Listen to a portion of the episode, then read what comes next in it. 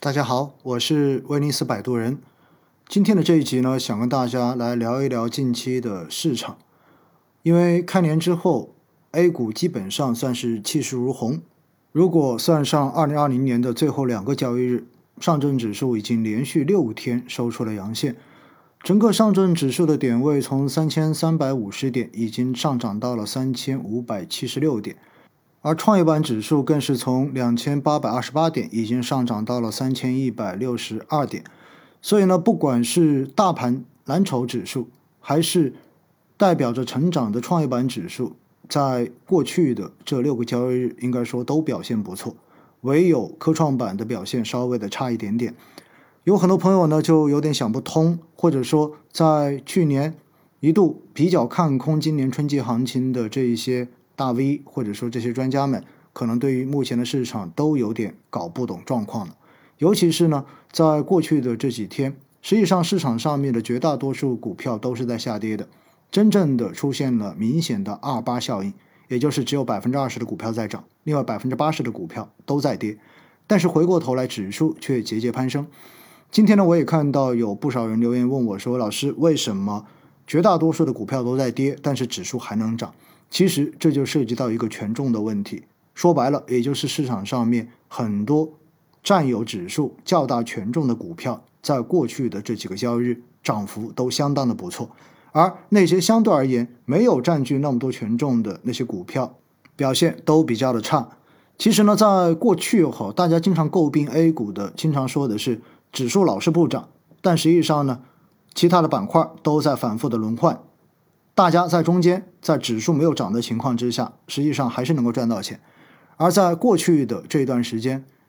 如果大家是去做个股的操作，估计心情都会比较的郁闷，因为亏钱的概率非常的大。但是如果大家是做基金的投资，应该心情都相当不错。而市场的连续上涨呢，反而让很多的朋友们变得没有那么多自信了。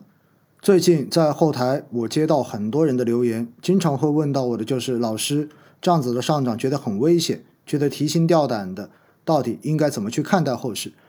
有时候呢，我说哈。人的心理真的是非常非常奇妙的。碰上市场不好，一路在跌的时候，大家也觉得不放心，担心会跌得更多。但是碰到市场涨的时候，大家好像也每天都觉得没有底，越涨反而觉得越不放心。那如果是这样子，其实就意味着什么？意味着投资已经开始影响你们的心情，影响你们的生活了。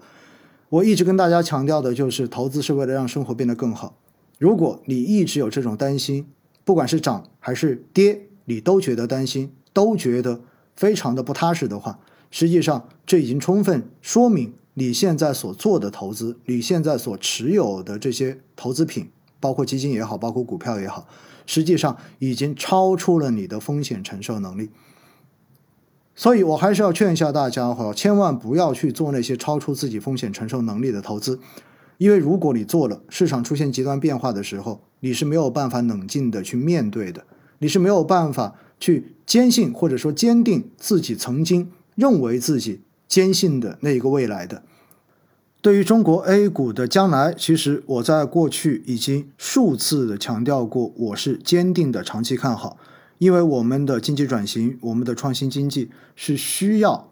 资本市场来作为直接融资渠道，解决。这些初创型企业来获得资金，以及这些 VC 跟 PE 最终有一个合理顺畅的退出渠道，要完成这样一个非常重大的战略任务的。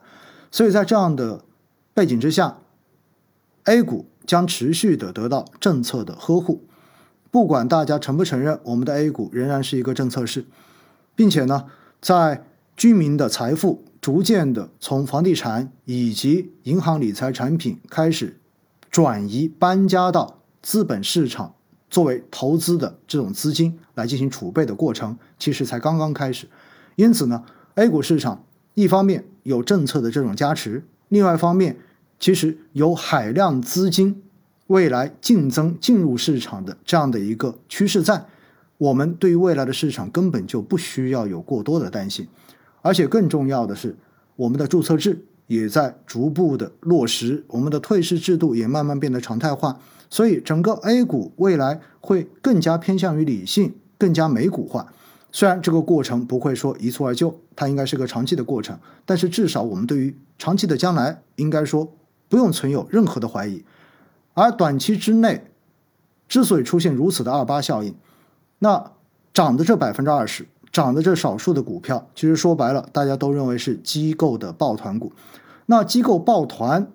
什么时候这个抱团会结束？我告诉大家，这个还真的不好讲。因为毕竟现在抱团的这些股票，这些上涨的股票本身确实也是将来有持续业绩增长可能的股票。虽然现在它的估值已经被炒得非常非常的高了，从估值角度上面来说，随时都有可能出现估值回归、挤泡沫的这样的情形。但是你不得不承认的就是，哪怕有朝一日它真的跌了，真的挤泡沫了。回过头来，过几年之后，你会发现，最终涨上去的，最终再创新高的，可能仍然是这些现在在涨的少数股票。因为随着机构投资者在市场中间占据更大的主导，也比如说今年开年之后，公募基金新发的已经募集超过了五百亿的资金。那么，作为机构投资者，未来他们的选股其实都带有类似的逻辑。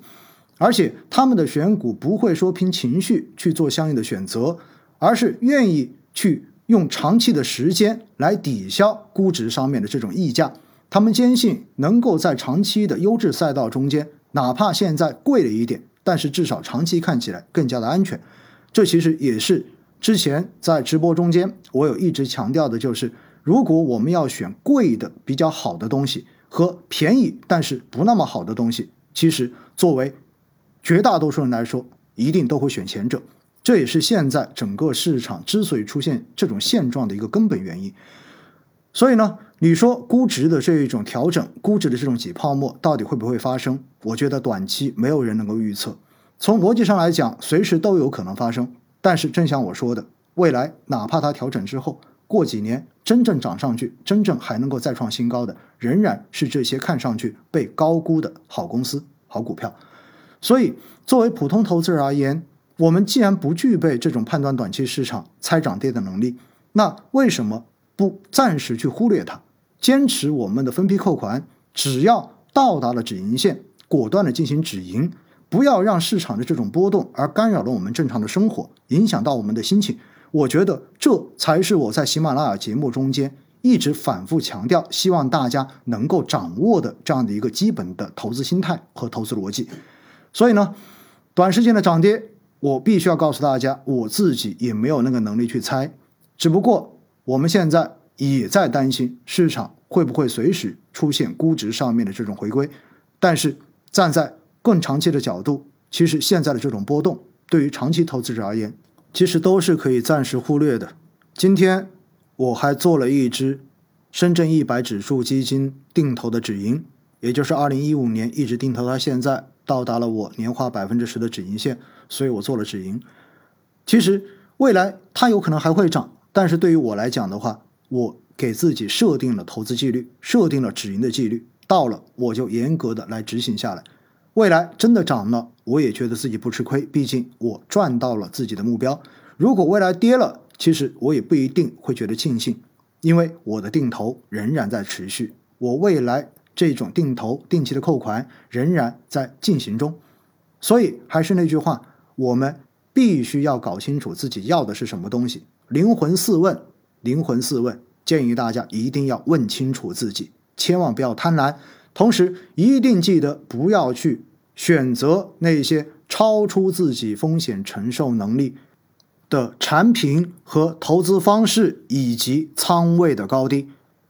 投资是为了让生活变得更好，一定不要让投资成为生活的负担。如果你现在觉得天天提心吊胆，请你减仓，减到让你可以平平稳稳的看待每天涨跌为止，这才是适合你的投资方式跟投资的仓位。